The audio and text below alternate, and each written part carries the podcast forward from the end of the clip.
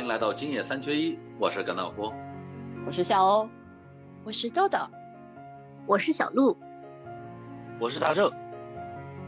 难得呀，今天我们又五个人齐聚一堂。哎，最近有一个体育活动比较火，不知道大家听说没有？叫村超。村超知道啊，贵州嘛，在贵州。对对对，CCTV 都去转播了呀。嗯，好像在整个六月份已经是火出天际了啊，比北京的天气还火。春超会在贵州火起来，这个应该是有历史的吧？看到过。啊，对对对对，它春超呃，如果延伸出去，它是上个世纪四十年代的时候，也就是那个时候，呃，中国还属于是战争年代嘛，战乱的时候。广西大学一帮大学生，呃，为了躲避战乱，然后到村子里去了，到贵州去了，然后就把足球这项运动也一并给传过去了，啊，然后整个整个贵州那边就榕江啊附近的一些村子，因为大学生过去不能说是什么事儿都不干啊，教书啊，教孩子呀，然后。再把这项体育运动慢慢带着带着又火起来了，啊，其实足球这种东西来 说起来，足球真的是现在是世界第一大球，而且它总有一种迷人的魅力啊。对我其实呃也挺喜欢足球的，年轻的时候十几岁、二十岁的时候也特别喜欢踢，而且我是以前在部队啊。我们也没有什么日常的一些活动项目，哎，训练结束了，休闲时间，礼拜六、礼拜天，没事儿就组织去踢场球。当然了，没有正规的球场，反正就找了个地儿，找了个地儿，差不多够大，能踢着足球那就行。哎，哎，你你踢什么位置啊？当时？我我当时踢中锋。哦，中锋，嗯，中锋其实是。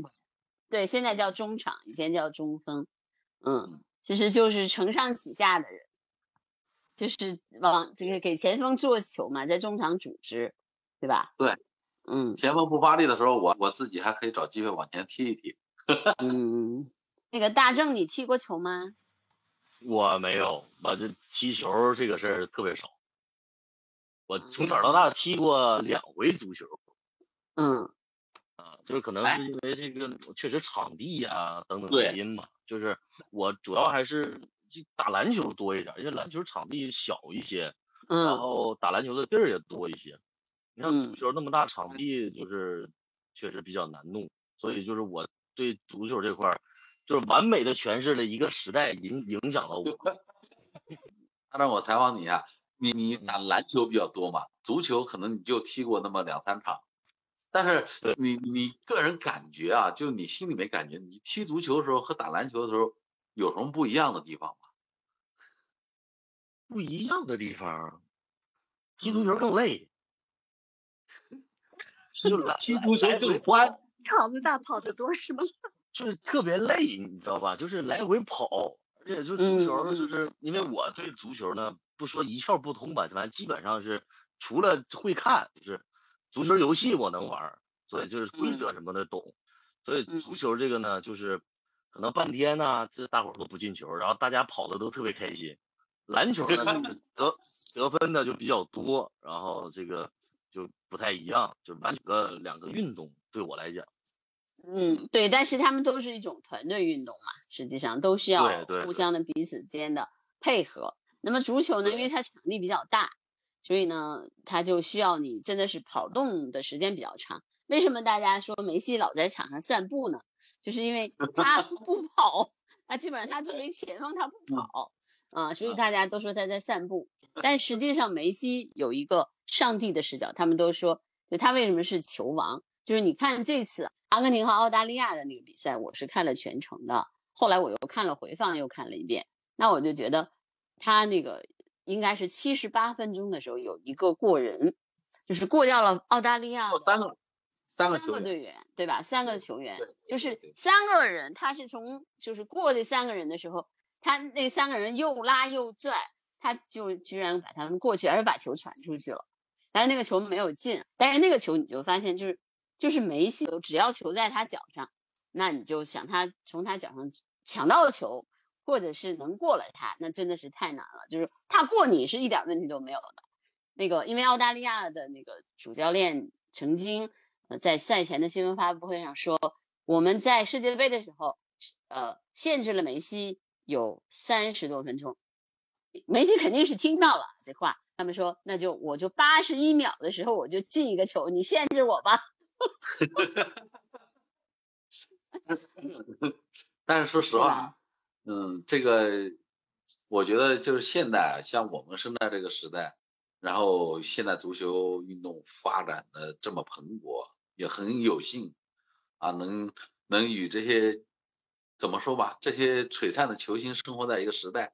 现在像有梅西啊，还有 C 罗啊，包括还有内马尔一些，在在我在年轻的时候，我们那个时代，呃，球星更多，什么大罗、小罗，现在也有啊，对吧？现在有一米九一的哈兰德，对吧？有有姆巴佩，对吧？他们都是年轻一代球员，球球星嘛，未来的球球王，也可能啊，就是因为哈兰德这个。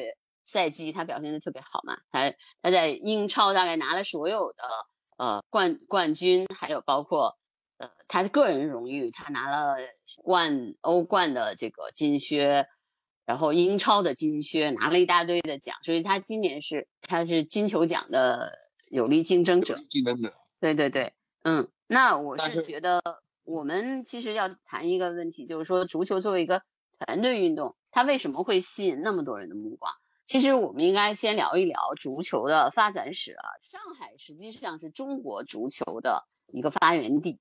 我们的豆豆在上海啊，你来给我们聊聊上海足球申花足球队，跟我们北京足球队是死冤家啊！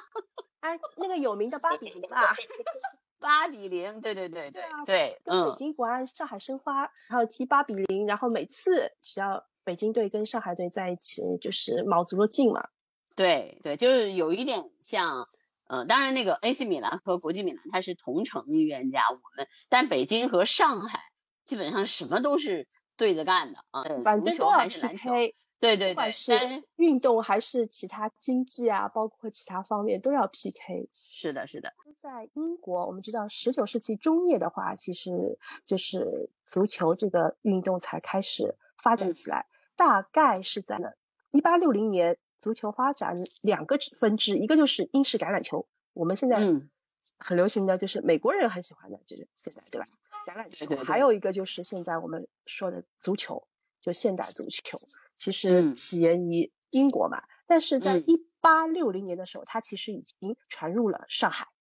嗯，因为上海开埠比较早嘛，而且对外开放也比较早，跟外国人的交流啊，其实就是源于很早很早之前嘛，从一八六零年。这个足球其实就已经引入了上海，当时好像主要是在租界里面踢，是吧？对，就是还是英国人踢的比较好。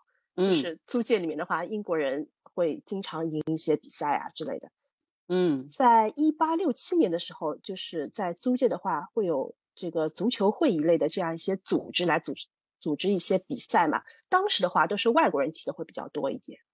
然后一直好像是到一九零二年的时候。在上海，呃，足球联合会就成立了。那个时候就也是也是中国的第一个足球的民间组织，对吧？对，就是他就开始开始，呃，成立了这样一个组织，就开始大家就开始踢球了嘛。啊，其实华人踢足球就是一九一二年成立了华人社会足球队。嗯嗯嗯嗯嗯，就很早之前就有了我们中国人自己的足球队。嗯，最早是源于就是圣约翰书院，大学嘛，在华界就是在中国人圈子里面，在一八九五年的时候就开始有，呃，是民间的这样一些球队啊，大家开始组织啊，这样踢球。嗯，最早的联赛的话，其实就是在一九二四年的时候，我们成立了那个中华足球联合会，有了中华足球联赛就开始了。一开始可能只五六个，然后后来就是越来越多，越来越多。好像最后的话是限制他们球队参加，最后要限制六十五个，只能六十五个，嗯，不能再多了。对，但是我现在好像是国际上已经认定了，说足球的就是整个足球的发源地实际上是中国，是中国的蹴鞠，哦，对吧？那是就早了，那就早了。对，对，就是刚刚你讲的是现代足球，现代足球，对对对，对，真正的就是说足球最初的起源地。应该是属于中国，而且那要算起来就早了呀。春秋战国的时候，呃，在古临淄那个时候，应该是被认定为现，就是说现在足球历史上最早的发源地。嗯嗯嗯嗯，蹴鞠嘛，有两种蹴鞠，一种是地面上，一个是在马上打的。对，那个后来也就是现代马球的这个发源，其实也是来自于中国嘛。春秋的当时《战国策·齐策》里面就已经有过那个场景，就是说整个临淄之当中，大约有那么七万户人啊，特别富、特别殷实那一家，然后呢，有什么吹竽者呀、击瑟者呀，嗯，还有斗鸡、走犬、六伯，最后还有一个是蹴鞠，对，它属于生活中的东西。然后它也是随着时代的发展，我从齐开始到秦汉，秦的时候还少一点，到汉朝的时候，整个蹴鞠啊地位起来了。汉书里面到汉武帝的时候，整个蹴鞠就在宫廷里面，相当于是非常有名的一一种运动项目。嗯，再然后到班固的时候，被蹴鞠。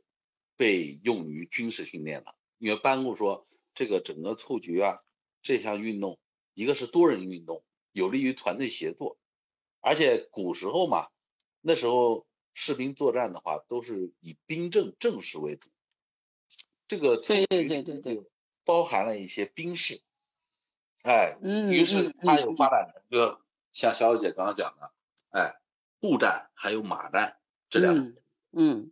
还有一个，比如说，你想他的前锋，对吧？中场，哎，对，就是后卫，实际上也是当时的呃军队作战的时候的一种方式。就是比如说那个时候，其实有有有那个前面扛着盾牌的一些人，对吧？对对。然后有这个后扛着盾牌的后面的这些马弓，对。然后那个中间那个部分是有也有一些类似于这样，最后有一些。就是把这个队伍整个的这个方阵实际上都是围起来的，就后卫也是负责那个运运送士兵到到前面去嘛，对吧？实际上它跟着有像，嗯，对，包括现在足球，其实你也能看到一些就这种兵法的影子，比如说像荷兰著名的全攻全守，嗯嗯，然后到再到西班牙足球的就是现在足球的那种功利足球，传递 take off，对对对，传递足球，哎，他这个就是。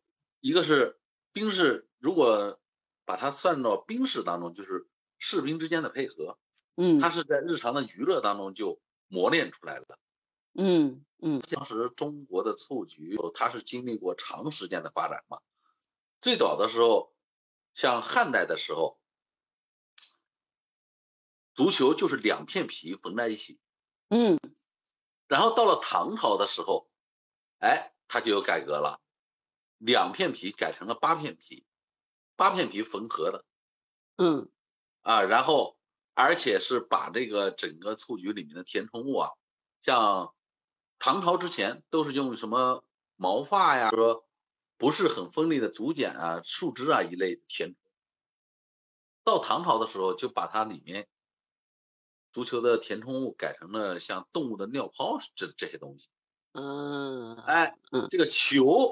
就变得更轻盈了，而且呃安全系数也高一些。唐朝的时候，蹴鞠就已经发展成是全民项目，嗯，不光是男子，女子当时就已经对，就产生了女子蹴鞠队，嗯，就等于是从上到下嘛，从皇帝到平民百姓，就每个人都会这玩意儿，嗯，所以说中国女足是有传承，对。啊，没错，而且我们是有这个基因的，嗯，对，而且就是唐朝时候，杜甫，杜甫当时不是不是有有首诗嘛，清明嘛，嗯，是传世名著嘛，嗯，十年蹴鞠江楚远，万里秋千习通俗。哇，这个还真是，嗯，对呀，对，嗯，所以说他这个足球如果从历史上来考究的话，还真的是出自于中国。我之前不是感叹嘛，我说看看现在这个球星璀璨的年代，其实再想一想，曾几何时，可能是别的国家的人都在羡慕，哎，大大汉或者大唐有那样的一个蹴鞠队。嗨，没关系，那个乒乓球。乒乓球不是起源于这个英国嘛？是吧？现在我是我们掌握了整个世界乒乓球的这个这个运动，这个倒是没关系。但是我是觉得，呃，让大家一般的现代人了解中国的蹴鞠的，实际上是《水浒传》，是那个高俅。高俅，高俅。我是小孩嘛，我第一次看那个《水浒传》的时候，我就不明白那个高俅打这个球，当时我就想，他说。是蹴鞠嘛，对吧？是蹴鞠，他打的很好嘛。当时我就不明白，后来我是长大了以后我才知道，哦，那个时候实际上就就是打的就是蹴鞠，就是足球，就中国那个时候的足球，对吧？你说到这个时候，我就想到了，就是唐朝的时候就已经足球到一个顶峰，到宋朝的时候，中国的足球又有了改进，一个是球从八片皮又到十二片皮，就更接近于现代足球的。这个这个这个这个雏形了。第二个，两宋的时候，两宋的时候，当时民间啊，不管宋朝朝廷是怎么样的，民间当时呃，对于蹴鞠这个项目，还是非有非常高涨的热情，而且那个时候就应该是出来了呃，全世界上最早的足球俱乐部的雏形，或者叫职业足球队。啊，对对对对对对。呃，这专门专门打蹴鞠的，对他那个是他是有史料记载的，那个足球队的名字一说，大家就很感觉很熟悉，叫齐云社。嗯，我一说齐云社，嗯，我一想啊，德云社啊，说相声的嘛。然后大家别误会，这是齐云社是最早的，世界上最早，应该可以算得上是第一支的足球俱乐部。如听了甘道夫说的这个中，就是整个世界足球，包括中国蹴鞠的这个发展史，我我说说我的感受啊，大家都可以说一下。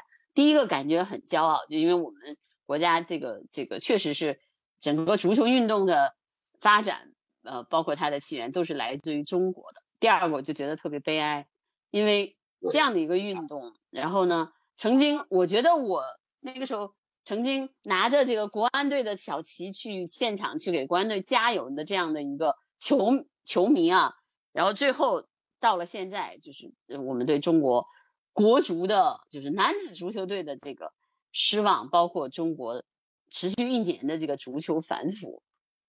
哎，我们国家的足球队以前我们还能进十二十强嘛？我们还曾经在二零零二年的时候进过世界杯，对吧？进过世界杯的决赛圈。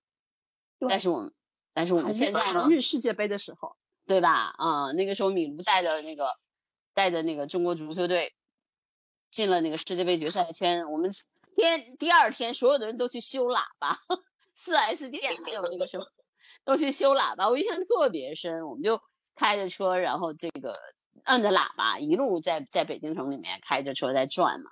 就是你没法表达那种心情，所以你一定要去表达它。那就是中国还是亚洲强队。对呀，我们是亚洲的一流球队，嗯，但是我们只是打不过，打不过沙特。我们在东亚的时候，韩国、日本都不在我们的话下的，对吧？但是我们现在的这个这个足球，哎，那个大正，你不是看了好多资料吗？你跟我们聊聊这个中国这个这个反腐的这个最近一年，最近一年的 反腐。因为因为那个李铁就是你们你们嗯东北的吧，对吧？他是辽宁的吗？辽宁出来的。他是辽宁人吗？沈阳。嗯，对，对。嗯嗯嗯。曾经非常也很骄傲来着。嗯。我感觉刚刚你们问他是不是沈阳的，大众好像都不太愿意承认。很勉强是吗？哎，这个事情怎么说呢？就是跟跟。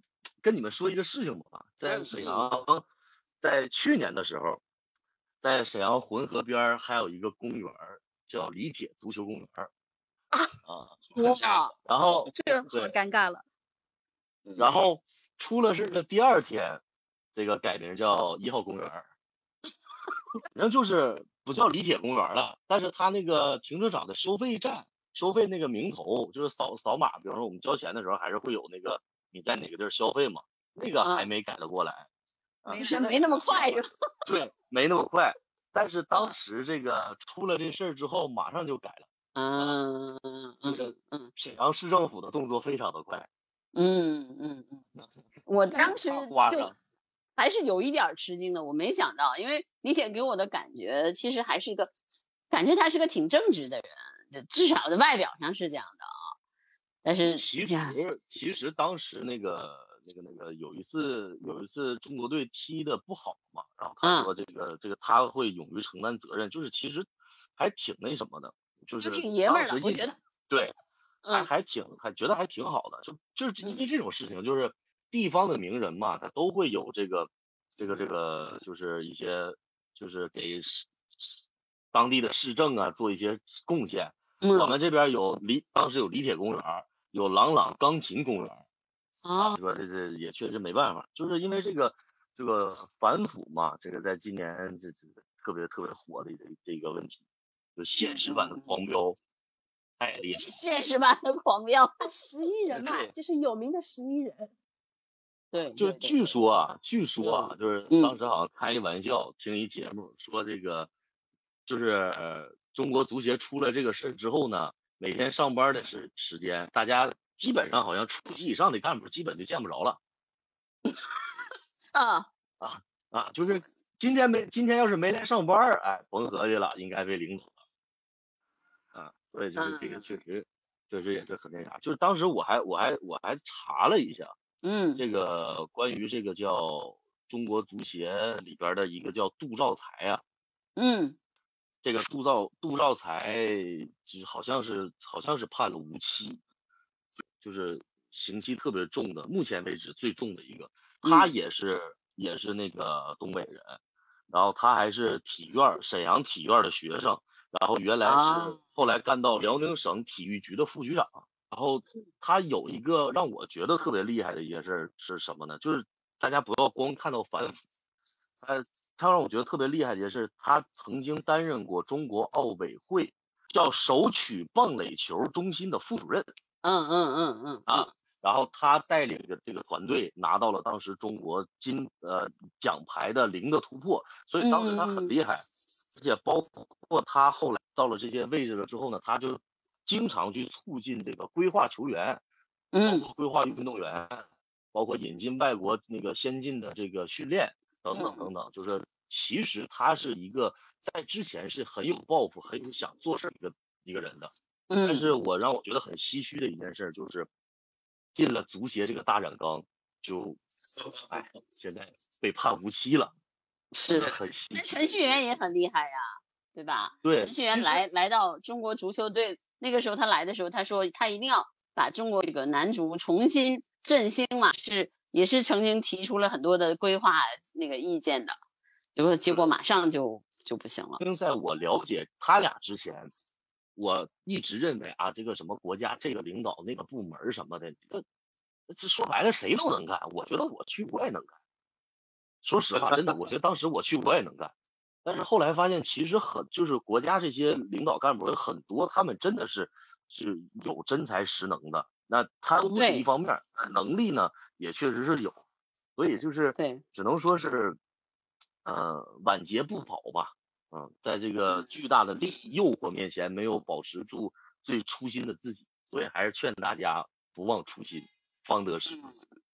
是，因为中这个中国的这个足球反腐这个一年呢，真的是发生了很多的事情。就是高层当时是这个十一个队的足球队嘛，就是那个球是囚犯的球，对吧？对对对，嗯，这个事儿就是李铁其实是是一个开始是他先进去的嘛。对吧？他是个引子，他是个引子，嗯，然后还是因是审另外一个人的时候审出来的，然后那个人是供出了他，因为因为供出了他之后，然后李铁进去以后，李铁就供出了一堆人，嗯，全给秃噜了，全给秃噜。就这这一年当中，你说发生了多少事儿啊？对吧？还有那个韩国外援，对吧？孙准浩也是被捕了嘛，其实他也是因为打假球，被批捕了，但是但是好像没有判，被没有判韩国去了，好像。对对对，还有就是今年我是看到了中国多家俱乐部退赛、退出赛事、解散。那你想想，就欠薪的问题啊，等等等等，就是当时给我的感觉啊，就是整个的男足，包括不管他是呃国家层面的还是俱乐部层面的。实际上，大家的重心都不在足球上了啊！他为什么会下降的这么厉害的一个特别重要的原因？恒大降级。对，对，我认为早在我说这个人，大家可能印象有点遥远，一定能记住米卢。嗯，米卢他自己辞职辞掉了中国国家队外聘主教练这个身份的时候，其实就已经说明很多问题了。中国给的钱又不少。嗯，好好的带呗，但是米卢这老头儿确实比较有有性格的，或者说这个他比较聪明，对，一个是聪明，第二个这个人还是个热爱足，真正热爱足球的人。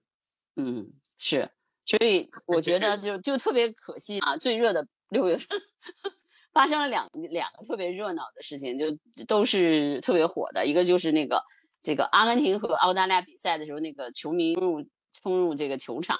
跟梅西拥抱，还有一个就是春超。实际上，这个说明两点，就是第一个说明，其实中国球迷，包括你像那个阿根廷那个比赛和澳大利亚的比赛，实实际上是，呃，在放出票来的半个小时之内，球球票就没有。对，那个那一天北京真的是三十八九度吧，特别热，但是球迷的那个热情，那天我看了一张照片，就是那个散场之后。那个人流在那个从工体一直到二环的那个路上，大家在走。我觉得真的，你看到了中国球迷的这个热情，他他没有办法把自己的热情爱寄托到中国国家队身上，对吧？我的男子足球队身上，他只能寄托在梅西身上。我我有这个热情，因为足球为什么是它是第一运动？它是有道理的。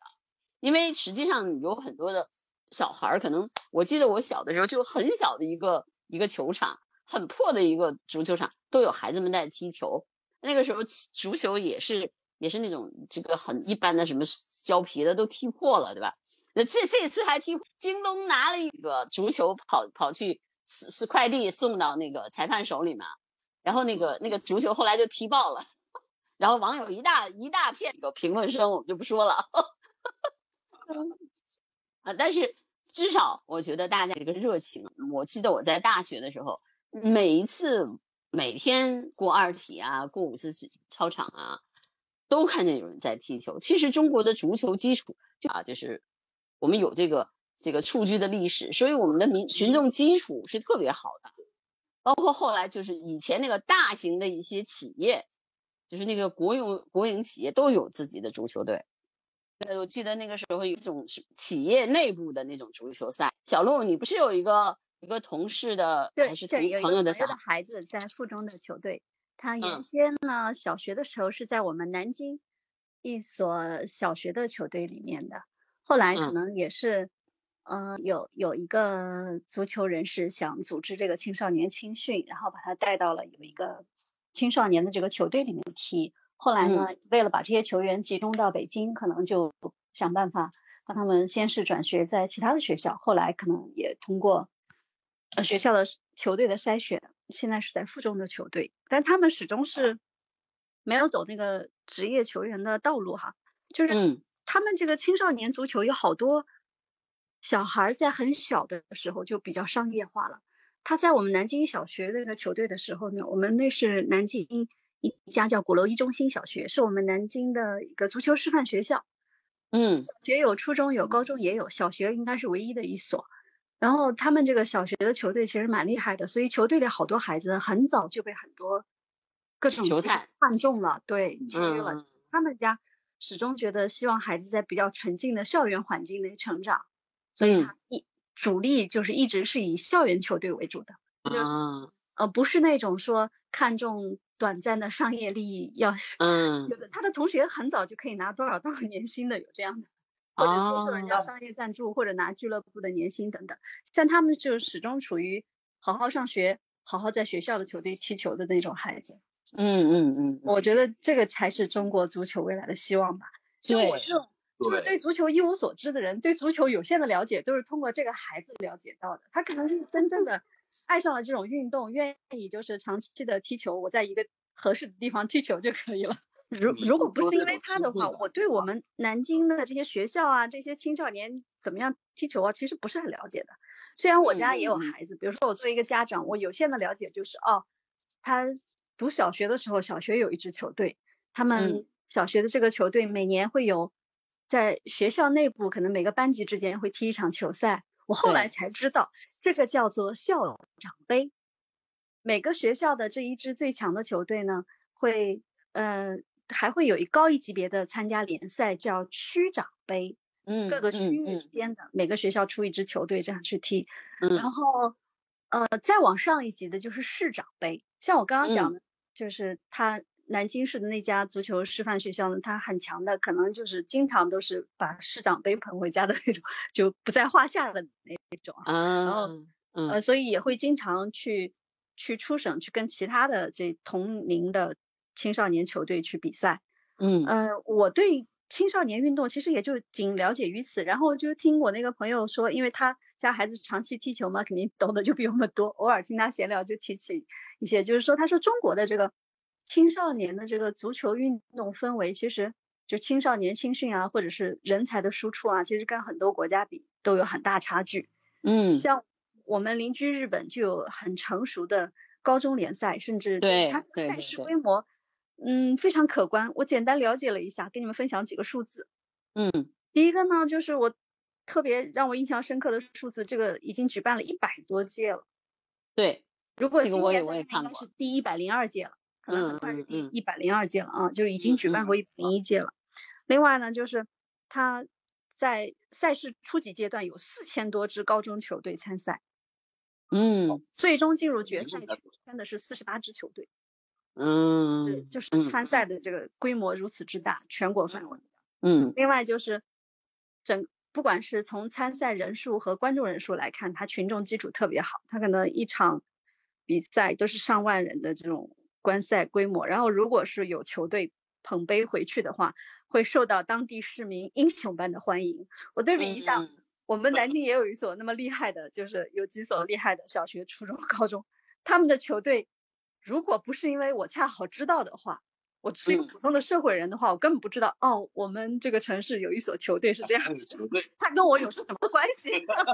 还有球队，对对对，还有球队。其实像小鹿姐姐说的这个。呃，日本有联赛嘛？其实上海也有《新民晚报杯》的。从那个一九八六年开始，《新民晚报杯》第一届开始，现在已经第三十七届了嘛。从那个时候，大概是从六五年开始，其实全上海就有一半的中小学有建立校队。嗯，像我们最有名的南洋模范中学嘛，它就是就是体育特色，就是足球特色学校，就里面都是往国家队。输送人才的，就青年队啊，输送人才的这些地方。嗯，那那我就顺便采访一下你，你什么时候知道这支球队的呢？啊，我其实很小就知道了，因为我老公他小时候也踢球，他们同济中学也是足球比较有名的，在区里面是比较有名的学校。嗯，就他还有很多同学都是踢女足的。哦，那就说明这项运动在上海有很好的群众基础。其实它不光是上海。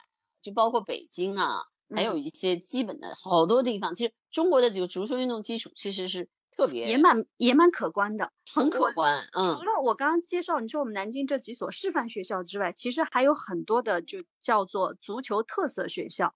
对，这个都属于被教育部呃盖章认证过的。嗯就这个学校可能足球运动发展的比较好。除此之外，除了这些盖盖章认可过的特色学校之外，还有很多像我家孩子原原来读小学。他的学校也有一支球队，在区内知名度也还可以，但是这个球队呢，跟普通的孩子，他其实没有什么关系，对，就没有什么关系，只是校队的这些球员而已。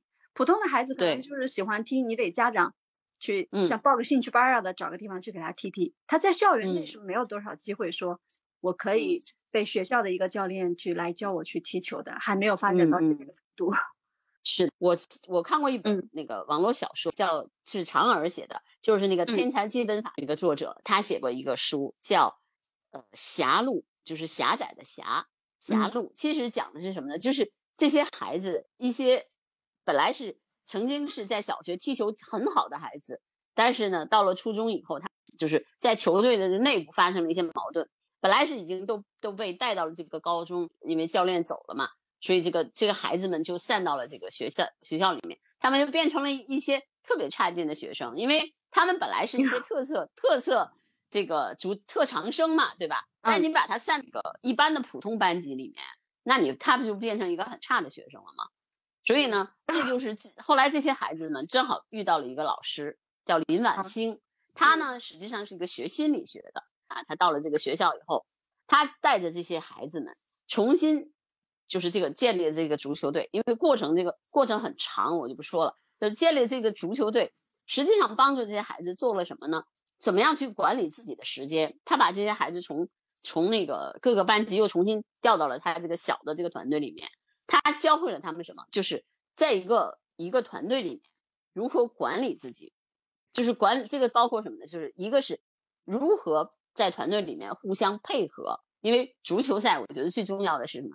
配合，就是我需要跟你之间达成一个默契，在一个团队，比如说我们团队作战的时候，那我需要跟你之间达成一个默契。当我把这个球踢踢走的时候，我踢到踢给你的时候，你要跑到那个点上去把它去把它抢到，而且再传给别人。那么彼此之间的配合，这个对于他们了解这个社会彼此之间的这个人和人之间的这个互相的关怀，一个集体当中的配合，这个是很重要的。另外一个就是什么呢？管理自己，就是我在足球场上，我不但要做到，比如说跟其他段那个队员的配合，就是我在我自己这个位置上，我如何能够把我这个位置守住，而且能够能够在我的位置把我的作用发挥到最好。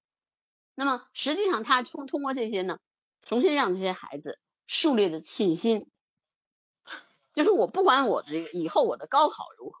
就是我要学会什么呢？我要学会管理自己，管理自己的生活，管理自己在团队中的位置。是那个人类是一个社会性的动物，那么我们在社会性的动物里，我们要找到自己的位置，并且在这个位置当中呢，我们能够到把我们的作用发挥到极致，同时跟其他人进行配合。就是我说这个足球运动之所以能够让这么多人去去喜欢看，我觉得主要在如果你在一生当中你在。青少年的，就是不管你是看过这项运动，还是说你深入其中了解这项运动啊，那么你都能体会到人和人之间的这种互相的信任、配合、默契，对吧？当中培养、互相的学习、成长，我觉得这是你当你你看那个九十分钟的比赛，上下半场每一个球员其实能进那一个球。那是因为有很多的人在彼此的运作、互相的配合、牺牲，对吧？包括有你要牺牲掉你自己，然后为了为了那个球进，你要可能你要牺牲掉你自己，包括你就要干脏活累活去抢球。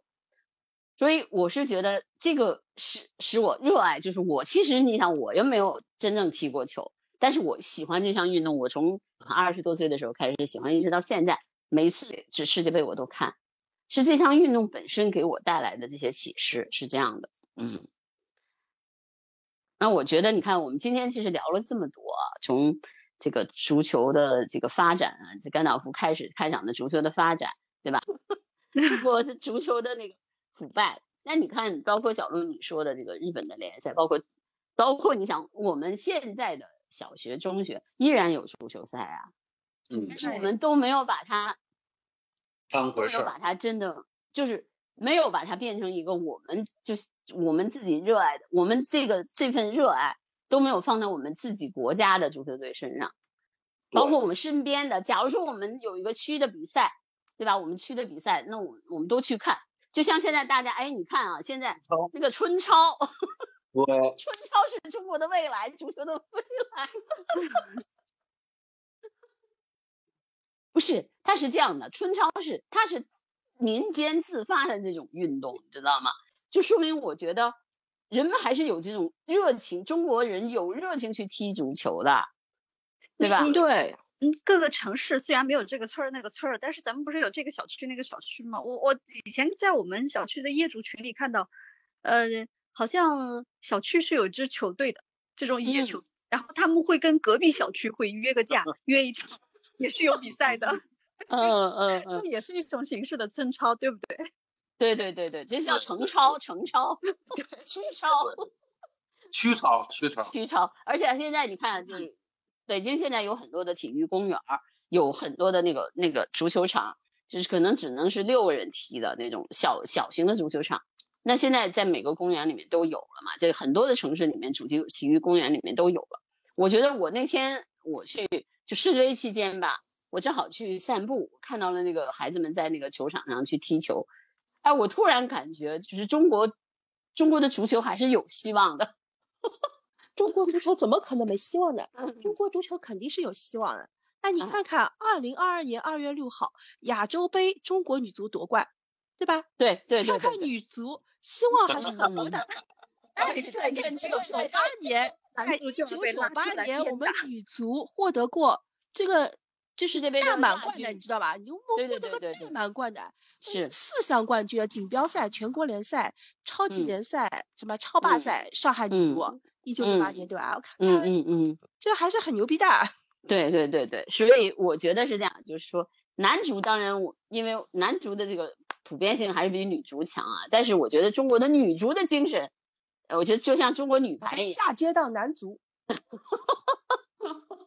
真的，他是。他是需要有一批人去为了这项运动而献身的，就是就是如果一项运动它能够普及起来，他后面有很多的后备人员，对吧？就像中国的乒乓球队有很多的陪练，对吧？有很多人专门就是模仿谁谁谁，对吧？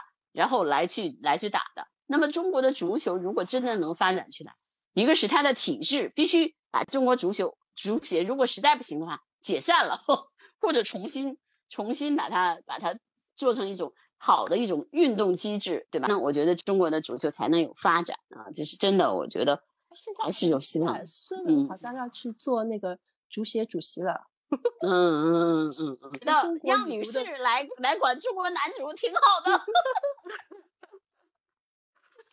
谁有成绩谁说了算，谁来管？成绩说了算。对对对对对对对对。别的事儿我还想争一下，这个事儿别争了。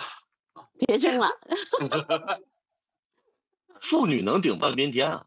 我们现在要顶整个天儿。